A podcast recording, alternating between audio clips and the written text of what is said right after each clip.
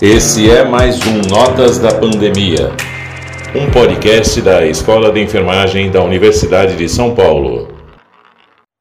O conteúdo das entrevistas reflete a perspectiva dos participantes e não se propõe a representar uma posição oficial da instituição sobre os temas abordados. Olá, Talita Rosa aqui com vocês. Esse é mais um episódio do Notas da Pandemia e hoje falaremos sobre saúde mental. Como tá a sua por aí? Toda situação que gera incertezas, medos e causam dor também são oportunidades de crescimento, dependendo de como a enfrentamos. Podemos atravessar a situação focando nos pontos negativos ou criando estratégias que tornam esse processo mais leve, com foco no aprendizado, no autoconhecimento, autocompaixão e compaixão ao próximo. Nesse episódio, vamos trazer estratégias que auxiliam você a passar por essas situações. Esse episódio traz duas professoras e pesquisadoras da Escola de Enfermagem da Universidade de São Paulo, estudiosas dos temas de manejo de sintomas por meio da terapia cognitivo-comportamental e saúde mental. Bem-vindas, professoras. Sempre começo os episódios tomando nota de quem é a Marina e quem é a Perpétua. Bom dia, Talita. Obrigada por estar aqui com vocês. Bom dia, pessoal. Eu sou a Perpétua, sou enfermeira, sou especialista em saúde mental e psiquiatria. Sou docente do Departamento Materno Infantil e Psiquiátrico da Escola de Enfermagem da USP. Muito bom estar aqui com vocês.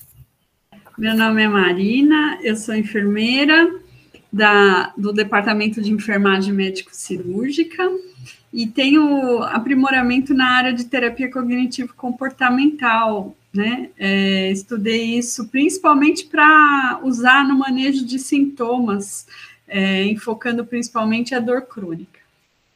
Ah, perfeito, professoras. É, é uma honra estar aqui com vocês. Eu agradeço é, por terem aceitado o convite. Eu vou começar com a, uma primeira pergunta.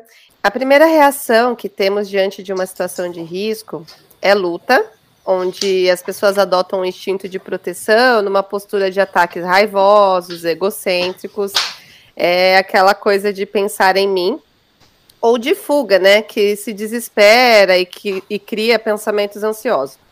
Ambas as situações, é, professoras, causam dor. Quando entramos nessa zona perigosa, existe algo que possamos fazer ou alguma estratégia que podem auxiliar nessa mudança de mindset, de sair da zona de, do medo e desespero, tipo, meu Deus, meu mundo acabou, e, e começar a enxergar a situação como um aprendizado, sabe? Como mudar a chavinha. Talita, eu acho que antes de, de, entrar nessa, né, nessa questão especificamente, eu acho que é interessante a gente pensar o quanto essa crise sanitária e essa crise social que o mundo vem vivendo, né, tem trazido repercussões na saúde mental da população como um todo, né, e, e, e tanto agravado situações anteriores de sofrimento, transtorno mental, como produzido também é, impacto, né, do ponto de vista psicológico. E é interessante também, só colocar para iniciar nossa conversa aqui hoje, é, que o que a literatura vai mostrando para a gente é que o ser humano, diante dessa pandemia, diante desse contexto que a gente está vivendo, ele, ele, começou a ter dois momentos na vida, dois, duas situações que ele é, traçou, que é ter um, uma perspectiva de um otimismo realista, né? Uma lógica de que tudo vai dar certo e que, independente das ações e do que esteja sendo feito, é acreditar que tudo vai dar certo. E por outro lado, né, que eu acho que é um dos motivos que nós estamos aqui, é, é, são as emoções negativas que as pessoas têm vivenciado, né? É, de tristeza, muita angústia, medo, né, estresse, a solidão, a ansiedade, o mau humor também, né? E que e até mesmo é, a, a, uma visão até distorcida da própria saúde e da própria realidade que a gente está tá vivendo, né? E as pessoas começaram a se preocupar mais consigo até com os outros e com, esse, com essa carga de emoção, né? É, vem aí essa facilitação para o desencadeamento, agravamento ou mesmo até recidiva de casos de transtornos mentais aí na literatura, né? Então, não tem dúvida que a gente vai se perguntando, né, refletindo sobre, né, como atender às nossas necessidades em, em termos de saúde mental e como atender às necessidades de outras pessoas em termos de saúde mental, né?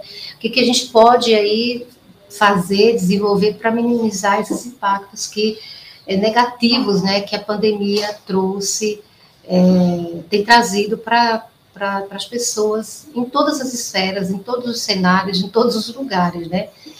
E aí acho que a pergunta é isso mesmo que você traz, né? No sentido assim, o que que você tem, como você tem se sentido desde que começou a pandemia, né? Então acho que aqui a gente está aqui para bater um papo e eu trago sempre esse pensamento, né?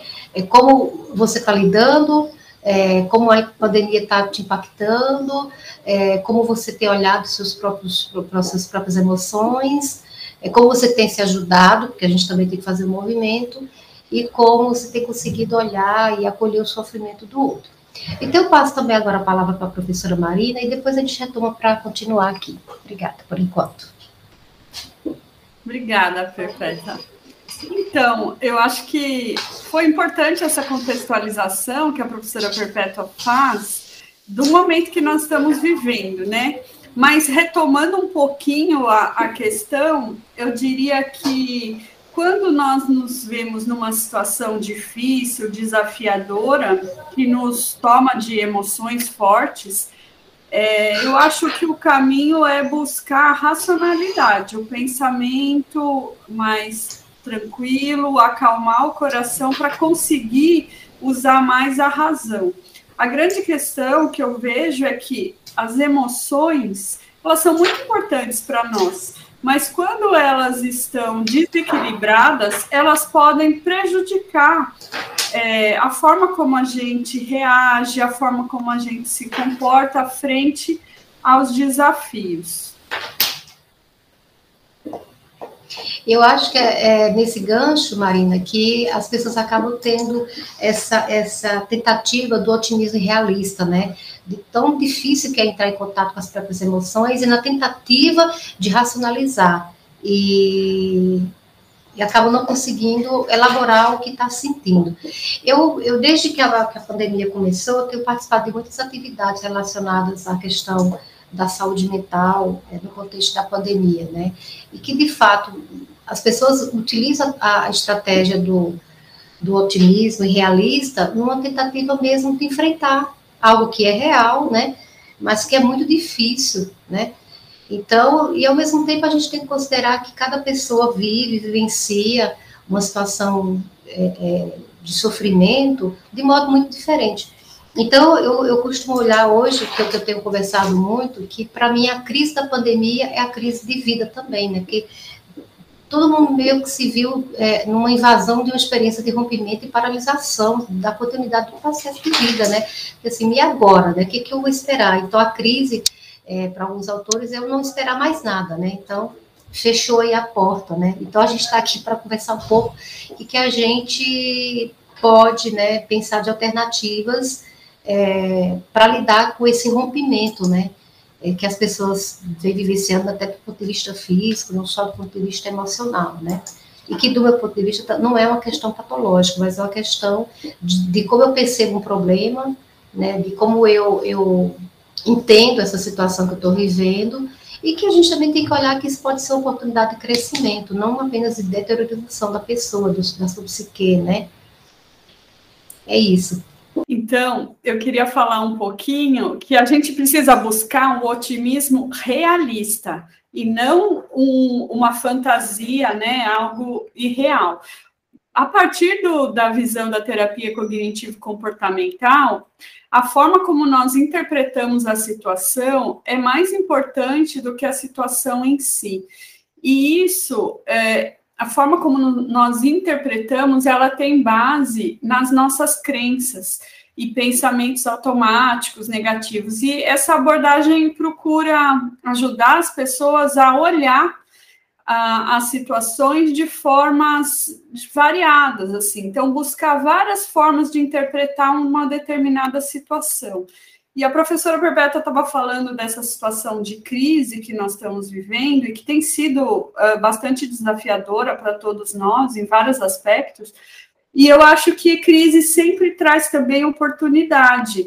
Então, nós estávamos acostumados em querer controlar as situações. Eu acho que, para mim, algo muito marcante da pandemia é que nos fez ver claramente o quanto nós não temos controle sobre as situações e aceitar essa falta de controle, eu acho que ajuda a pacificar um pouco o coração, porque é, a vida é, é, algo que a gente não tem um domínio absoluto. E nós queremos estar confortáveis em um lugar de em que a gente realmente tem o controle da situação. E isso é, é bastante difícil. Então, eu acho que passa por essas questões, em olhar e interpretar de modo mais realista possível, é, procurando a racionalidade e o equilíbrio emocional, porque quando a emoção nos domina, a gente perde o controle da situação e muitas vezes fica mais difícil. Então, é nesse sentido que eu penso que nós temos que atuar de maneira preventiva, não deixar entrar em crise e, e tentar resgatar. Sempre resgatar da crise é mais difícil. Eu penso que a prevenção, técnicas de meditação, relaxamento de modo regular, evitam que a pessoa entre numa crise muito profunda. Então, é nesse sentido que eu, que eu queria falar um pouquinho. Obrigada.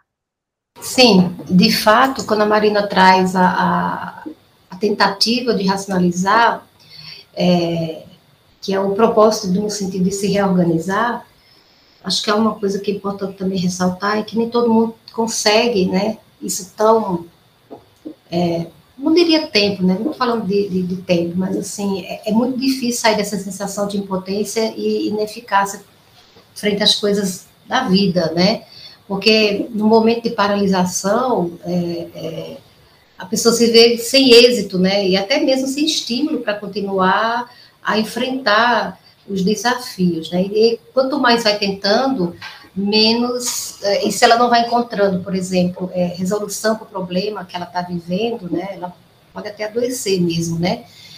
E mas o processo é, né, com a ajuda de várias vertentes, a Marina trabalha com a terapia cognitiva, eu trabalho com, o relacionamento interpessoal terapêutico, com a comunicação, com a escuta, é, no sentido da pessoa começar a mobilizar os seus próprios recursos, é, até mesmo resgatando experiências passadas, não, não necessariamente, eu quando eu faço esse paralelo da crise da pandemia, da crise da vida, mas buscar as experiências de crises anteriores, é, para que ela possa é, a encontrar aí é, as situações que ela viveu, relembrar as situações que ela viveu e como ela, ela é, mobilizou esses recursos e conseguiu redefinir o problema e pode redefinir o problema.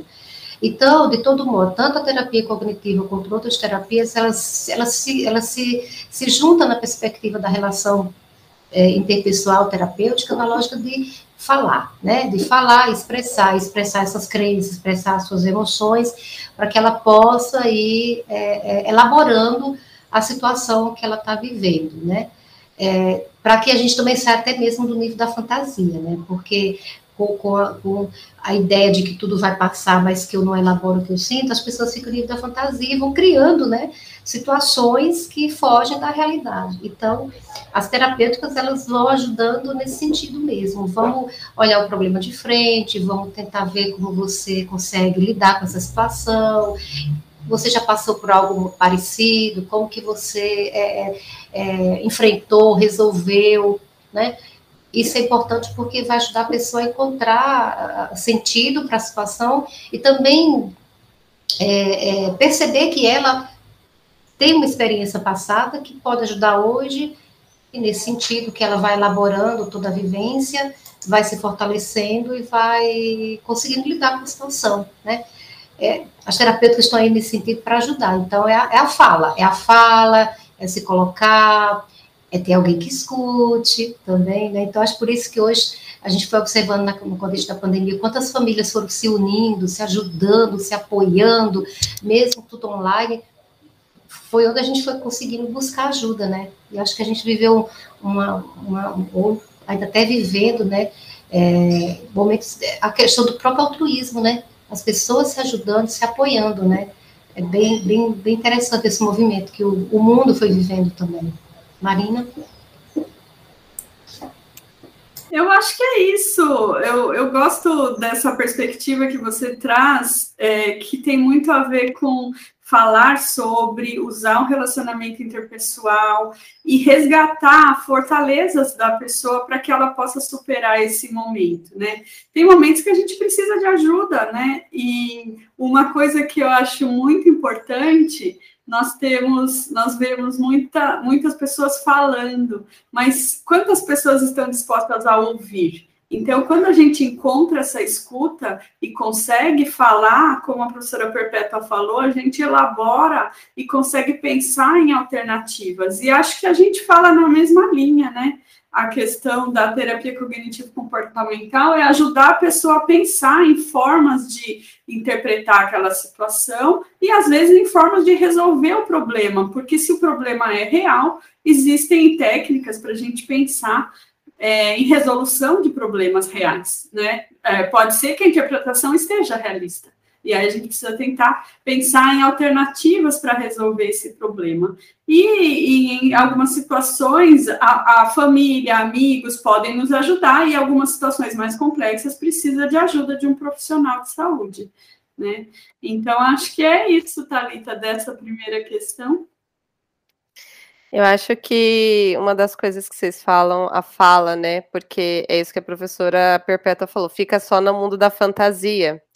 E quando você traz a fala, e se você encontra alguém que escuta, você consegue elaborar de fato a situação e ela se torna menor do que parece, porque você consegue concretizar. Eu acho que junta as duas coisas, né? Aí eu concretizando, eu consigo racionalizar melhor aquela situação, porque senão fica só na ideia. E uma vez que a gente saiu dessa posição assim da zona do medo, a, a, minha dúvida é: a pessoa que sai dessa paralisação, que sai dessa luta ou fuga, é, fica numa situação de medo de voltar para esse local, porque a gente tem medo de voltar para esse local dessa zona de medo, desse desespero.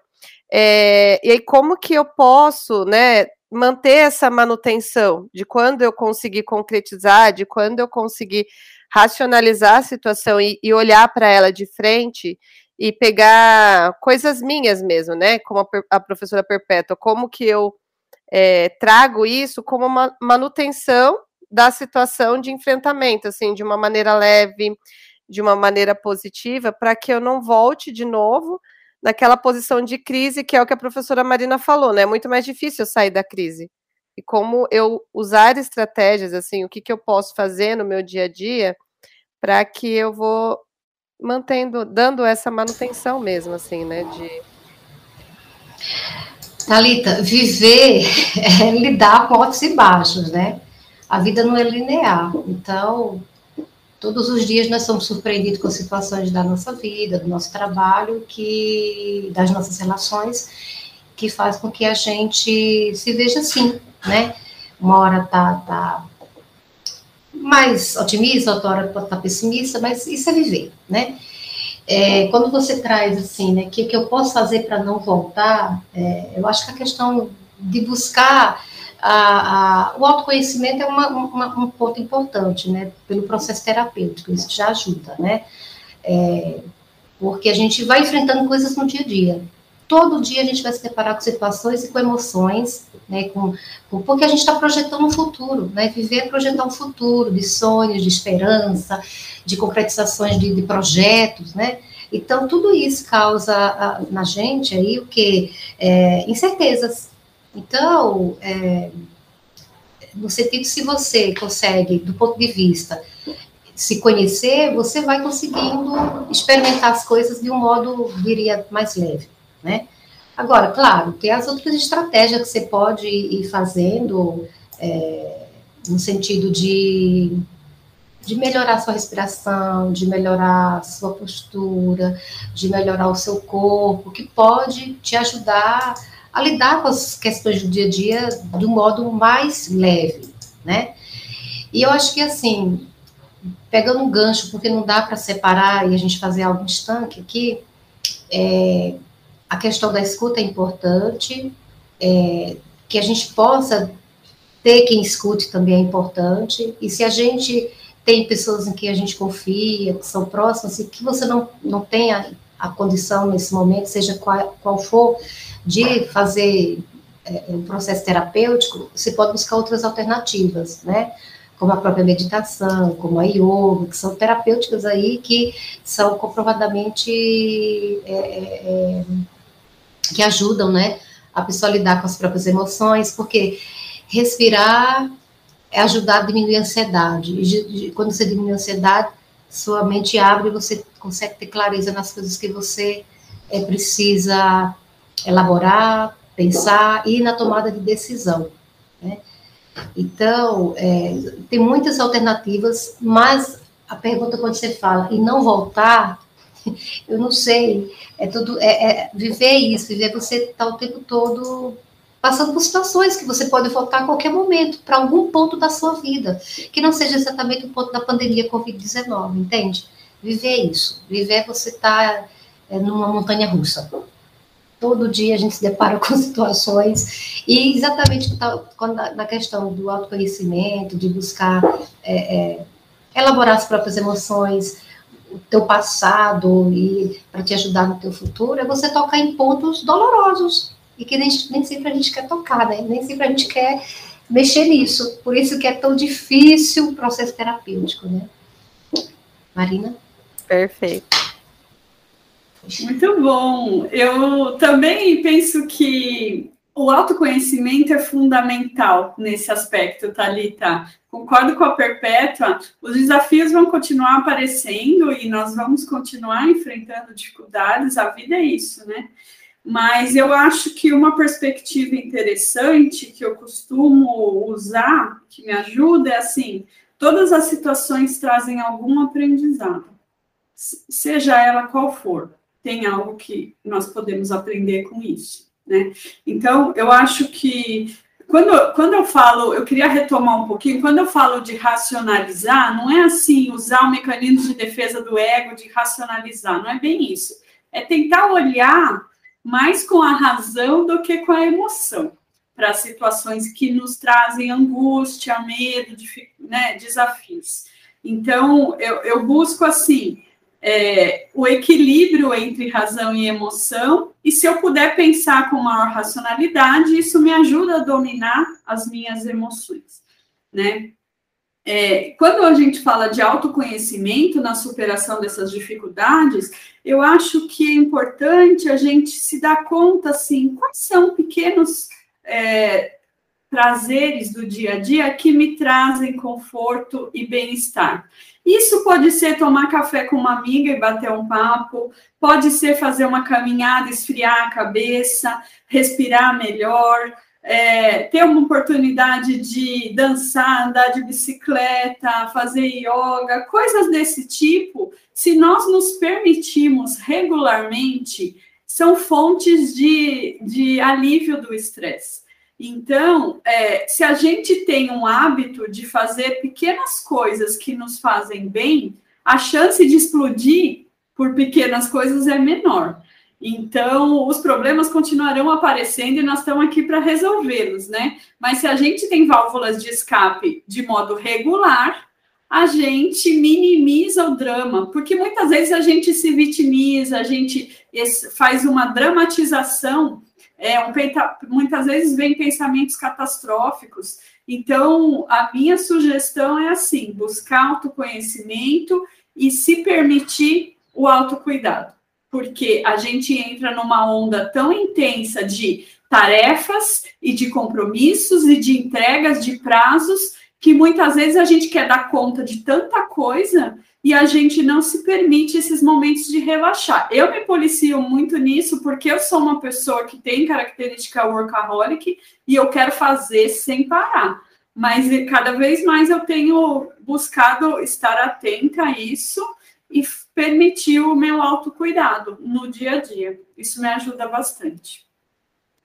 Uma coisa legal que eu vejo assim de enfrentamento é Eu sigo a professora Marina nas redes sociais e todo dia ela posta uma gratidão.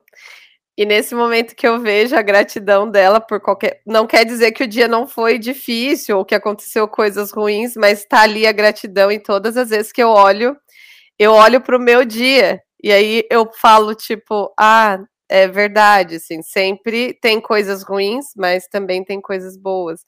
E aí, no momento que eu vejo a gratidão dela, eu lembro da, de olhar para a minha do dia, sabe? E, e é, eu acho que é uma maneira bem boa também. E inspira, é inspiração, né? Tipo. Puxa, eu fico feliz de ouvir isso, sabe, sabe, Thalita? Eu aprendi, é, é, na verdade, eu me inspirei em uma amiga muito querida, Ana Cláudia Germani, que é, já ela fez um ano de agradecimento, depois conexões, depois brincadeiras, e eu uh, me inspirei com essa coisa e comecei a fazer pela gratidão. Eu confesso que algumas pessoas fizeram bullying comigo, viu? Dizendo assim, ah, que coisa exagerada, ficar postando todo dia. Para que isso? E eu falei, nossa, tá me fazendo bem, isso tá me fazendo olhar para o dia tentar fotografar alguma coisa, mesmo que simples, que me faz sentir gratidão. Estou e está completando um ano e está me fazendo, assim, me fez muito bem, porque realmente mudou o meu olhar, né? É, a gente nem sempre está atento a pequenas coisas que, que, que é possível sentir gratidão todos os dias, mas é um exercício de mudar o foco, de mudar o olhar e de se permitir isso né? Então, eu, eu já estou pensando o que, que, eu vou fazer depois, eu ainda não sei, mas foi um exercício muito interessante para mim. Obrigada, Thalita. Eu acho interessante isso, porque é, a Marina fala, né, que as pessoas falam, por que, que você está fazendo isso, sei lá o quê. É onde a gente vê a dureza da vida, né? A dureza da vida que fica batendo, né? E, e, e cada um tem um perfil, claro, né? Mas qual o problema da pessoa colocar uma foto legal e agradecer o dia, né? Mas é porque a dureza é tanta, né? E a pessoa se permite dar uma acalmar, relaxar o coração para poder aceitar é, gestos tão simples, né? Tão simples e tão, tão bonitos, né? Então acho que é natural mesmo aí o pessoal, tá todo mundo muito duro. Eu queria trazer uma questão que acho que vem um pouquinho assim no sentido é, da, da, questão do, do fala que eu te escuto, né? Então, eu acho que aqui a gente está falando para um público de estudantes, um público de professores, um público de trabalhadores, né? É, da, da, nossa escola e afins que vão escutar. E eu, eu, eu, eu valorizo muito, né? Eu acho que, por exemplo, quando a Marina coloca uma foto, ela está fazendo a expressão por meio do visual, por meio da escrita. Quando a gente é, faz é, o ouvir, né, a gente precisa abrir uma cena aí, e hoje as pessoas estão se apoiando e buscando se, se apoiar e apoiar um ao outro, né? Então, eu gosto muito de pensar de que como eu vivo, como é que se pode viver isso no meu dia a dia, né? Então, a gente precisa, de fato, é, nas relações do cotidiano, abrir as cenas e, e permitir perguntar para o outro, né, quais experiências tem perturbado essa pessoa recentemente, é, evento que está precipitando isso, porque assim, a gente está vivendo o contexto da pandemia, mas o nosso dia a dia está cheio de pequenos entravezinhos, cheio de pequenas coisinhas, né, então, a gente muitas vezes chega no trabalho, não está legal, uma situação assim, ou está em casa com a família, né? O que está precipitando isso? O que está trazendo? Então, acho que a, a, fala, a expressão da emoção, a expressão do pensamento, né? É fundamental. E, claro, qual é o papel daquele que escuta? Primeiro é não julgar, é demonstrar aceitação, é escutar com atenção, é, ser empático. E a coisa mais importante é dar esperança, dê esperança para o outro, né? A esperança no sentido de que é, esse é um momento difícil, esse é um momento é, sofrido, né? Mas que juntos as coisas podem melhorar, né? Então, assim, às vezes eu não estou pronto para tá, ouvir o outro, o outro também não está pronto para me ouvir. Mas, assim, a partir do momento que essa conexão pode acontecer, é dar esperança. A esperança não é uma esperança do tipo, relaxa, isso vai passar. Não, que bobagem. Não, não é isso. É a esperança, sim. É, respira. Calma. Vamos tentar olhar as coisas por um ângulo é, das possibilidades. Vamos tentar encontrar alternativas. E a mesma coisa do curto, médio e longo prazo para as situações da vida. Não é fácil. Isso não é fácil, né? É, por isso que todas as terapêuticas que estão aí estão no sentido de fazer a gente se respira, vamos racionalizar as coisas, ter as emoções, vamos olhar para tudo isso, né? Uma coisa não, não, não impede a outra. Então, assim, dar esperança é nesse sentido, é do esperar. Vamos esperar situações melhores, mas também não paralisadas, né? Não vamos paralisar e não tomar algumas determinadas ações na, na vida da gente, né? A gente precisa tomar decisões, Agora, quando a gente também está num momento muito difícil, tomar decisões pode não ser um bom, uma boa alternativa. Tomar decisões quando a gente não está legal, a gente toma decisão errada. Enfim, eu acho que é indo um pouco no que você está falando, né, Thalita? É, não voltar, eu acho difícil não voltar, a gente está o tempo inteiro oscilando, lembrar do que a gente já viveu, de como a gente enfrentou situações, para tentar utilizar esses, essas estratégias e situações da própria vida, é, esperança para quem está perto da gente. Eu quero muito que me dê esperança, quero muito ouvir, calma, perpétua, as coisas vão ficar melhor. Vá, fala como é que você está, né? É assim que eu quero que a Marina me acolha, é assim que eu quero acolher que Thalita, é assim que eu quero acolher Marina. Então, a gente vive um pouco isso, né, Marina? Ai, meu Deus, respira que a situação não está boa, respira para poder conseguir enfrentar os desafios, né?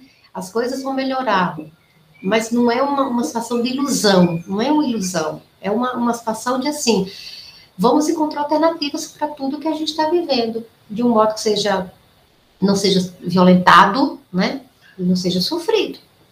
Então, a esperança é fundamental para quem está é, vivendo e para quem é, saiu do momento mais crítico, né, de uma situação de crise é, da vida, é, do contexto da pandemia, né, é no sentido de, de encontrar essa esperança é, na continuidade da própria existência, gente. Não tem como. E aí eu concordo com a Marina e vou deixar um pouco para ela todas essas estratégias, né? As terapêuticas, a Marina é muito boa nisso, a meditação, a yoga, né? É, eu acho que são perfis, né? Cada um utiliza algum perfil. Eu, particularmente, não sou muito dessa vertente, porque eu, eu preciso exercitar. Mas eu faço as minhas leituras. Leitura é algo que me acalma muito. Ouvir, dormir numa música tranquila, barulho de chuva, isso acalma minha mente, me faz dormir melhor, né? Assistir um bom filme, né? São, são coisas aí que estão mais próximas, porque são estilos, né, perfis. Então, ninguém tem que se encaixar no meio da Marina. Cada um descobre o seu, né? Aquilo que te dá prazer, tá com a família, tá com os filhos, tá com o animal de estimação, olha coisa legal. São situações cozinhar, né, comer uma comida gostosa. Então, enfim, as pessoas é só parar e olhar daquilo que gosta e fazer mais daquilo que gosta no momento que é, tem essa oportunidade, no momento que é possível para poder fazer o equilíbrio, né, entre o mundo do trabalho, da correria da vida e as situações de prazer, né, no cotidiano. Eu ia dizer que eu gosto muito de ouvir a Perpétua e até fiquei meio emocionada um pouco com a fala dela, assim, é, cada um tem um estilo, né, de se acalmar. Ela falou da leitura, a leitura sempre foi para mim algo que realmente, assim, me tirava de momentos muito tristes. Então, ler sempre me fez muito bem. Tem, isso é algo que a gente faz em, em comum. E outra coisa que a gente sai às vezes para tomar café. Nós moramos relativamente perto e às vezes eu chamo Perpétua ou ela me chama, vamos tomar um café. E é muito terapêutico isso para a gente, né? Eu quero participar dos cafés agora. Muito, muito bem-vinda. Existe algum sinal assim de alerta quando a pessoa deve buscar ajuda? Por exemplo, ela fez essas estratégias, ela tem esses momentos de relaxamento, de dessa manutenção da saúde mental é, de uma maneira positiva, mas ainda assim é, não conseguiu sair dessa crise. Assim, quais é, qual comportamento ou qual situação que ela deve se atentar de fato a procurar uma ajuda além disso? Thalita, é, eu acho que assim. Todo mundo sabe um pouquinho como funciona. Não dá para dizer que não, tá? Então, eu acho que é, entrar numa, numa, numa, numa, lógica de buscar o sinal de alerta, a gente cair num, numa lógica que eu diria reducionista e pautada em sinal e sintomas, que não sei se eu quero ir por aí, não. Eu acho que é assim, todo mundo sabe quando está se esgotando, todo mundo sabe quando está cansado, todo mundo sabe quando está triste. Então, eu acho que eu, eu diria que é olhar para esse próprio, para essa, essa emoção, para a emoção que está vivendo, tá? Assim, como que você chega hoje para trabalhar? Está sendo bom estar tá aqui? Está sendo bom fazer as coisas que você faz cotidianamente? O quanto de prazer isso te dá, né? O quanto você não quer mais estar, quanto você quer fugir da situação, né? Então, acho que esse é um bom exercício poxa vida, o que está acontecendo que hoje eu não quero estar tá aqui no meu trabalho, hoje eu não quero estar tá com a minha família, algo não está bom. Então, eu não estou trazendo sinal e sintoma, estou trazendo circunstância, tá? Circunstância. Então, assim, é, agora, eu acho que uma coisa muito interessante é que o lado bacana é que a gente tem o outro para nos dar o feedback. Pensa, a gente está na nossa família, a nossa família está lá, poxa, você está irritada, faz uma semana que você anda muito irritada. Então, assim, opa, alguém está me dizendo alguma coisa. Então, a gente tem o que a gente se observa e que muitas vezes a gente não consegue é, é, ter o, o, o é, autodiagnóstico, né? É, a, a, sacada, né? E aí o outro fala, e aí você fala, pô, eu preciso parar. Não é tão simples, porque muitas vezes as relações familiares estão assim, né? Os conflitos, porque é, não tem nem escuta mais, né? É complicado. E aí, mas assim, às vezes eu já passo, eu passo por isso. Quando eu tô meio elétrica, assim, sabe? Então, no meu cotidiano, opa, o que está acontecendo? A irritabilidade, você não para, você não para de trabalhar, como é que é isso? Aí eu falo, aí o fim de semana eu arranco tudo da minha frente, só relaxo. Então, assim, não, não tô falando de sinais e sintomas, não estou falando de, de de, de apontar uma circunstância aí. Estou falando da gente se olhando esse dia a dia, sentindo nosso cansaço, nosso nosso estresse, nossas emoções, e o outro pode nos ajudar muito nisso. Né? Quando as pessoas falam para a gente como a gente está, eu acho que interessante essa semana passada, né, Marina? A gente conversando, eu lá, pá, pá, pá, Marina, nossa, você tá demais hoje, o que, que aconteceu? Eu tô ótima! Eu só tô falando rápido, como eu sempre falo, mas eu tô ótima. Aí depois eu terminei, que a gente ligou ela falou, nossa, estava acelerada, né? Então, assim, que bom que ela falou. Então, é isso. E é assim na nossa vida, na nossa vida da família. A família dá feedback pra gente. Quando as coisas fluem bem assim, é quando os feedbacks são agressivos, aí o negócio não fica bem. Mas, enfim, eu acho que você está trazendo um pouco assim, né? A gente sabe quando a gente não está bem. A gente sabe. Só que o ponto é aceitar aceitar que precisa do outro e que precisa de ajuda. Né? Então, isso é que é o desafio. Porque se isso não fosse um desafio, todos nós estávamos entregues a um processo terapêutico, estávamos entregues a tantas possibilidades. Não, a gente foge. Porque para mexer naquilo que está me incomodando, eu vou sentir dor e eu não quero, é ruim. Né? E fora que a gente também tem uma cultura que não valoriza a cultura do você ter que ser forte, você ter que dar conta, né? Você não pode fraquejar, você, senão você é covarde, você não, não, não serve. É duro, é duro tudo isso. E eu tenho certeza que as pessoas que estão aqui ouvindo a gente estão é, entendendo o que eu estou falando no sentido assim, não é do ambiente de trabalho YX, estou falando da própria vida. É a cultura de que as pessoas têm que ser fortes. E a gente não é forte todo o tempo. Né? a gente não informa todo o tempo. Então, nesse momento que a gente está mal, está cansado emocionalmente, né, a gente percebe E seria muito bom que o outro desse esse feedback. Olha, você manda bem, acho que você precisa conversar com alguém, você precisa é, relaxar, enfim, né? É nesse sentido que eu, que eu caminho e que o outro possa nos dar feedback, embora naquele momento talvez eu nem aceite, né? Porque a gente está tão absorvido por, pela situação, né? Mas não desistam. Eu fico feliz quando não desistem de mim. E eu quero não desistir do próximo, né? Acho que é assim. Porque quando me dão um estalo, eu falo, epa, vamos lá, Perpétua, vamos se, se reorganizar aí. Se reorganiza, né? Se Bem reorganiza. essa frase. Marina?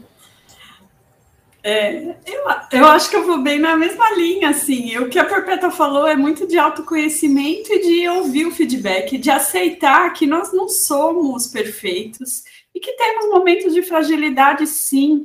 E tem momentos que precisamos de ajuda, sim. Qual o problema? Essa cultura de perfeccionismo e de alta produtividade que tomou a nossa sociedade é complicado porque a gente se cobra excessivamente né?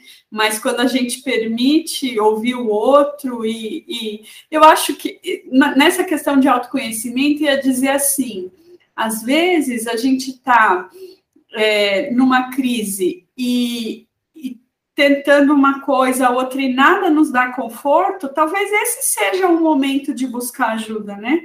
Se a gente já buscou estratégias mais simples eu acho que é o momento de, de buscar ajuda, mas essa coisa de autoconhecimento, de troca de ideias e de aceitar é, que tem momentos que precisamos de ajuda sim, isso é, é fundamental.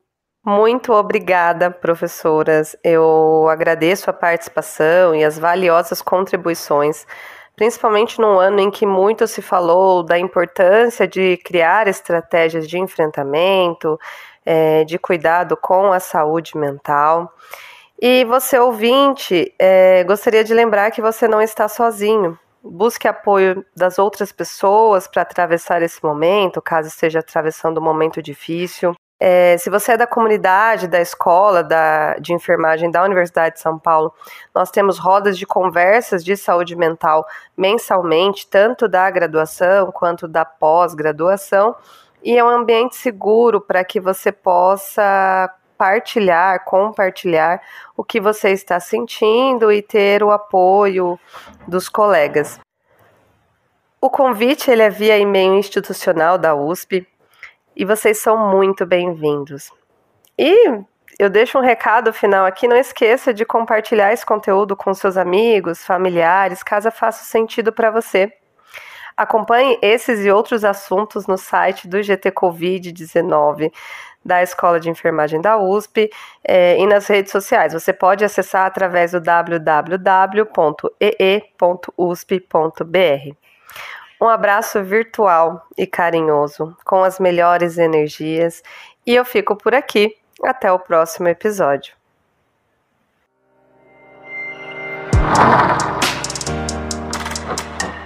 Esse é mais um Notas da Pandemia, um podcast da Escola de Enfermagem da Universidade de São Paulo.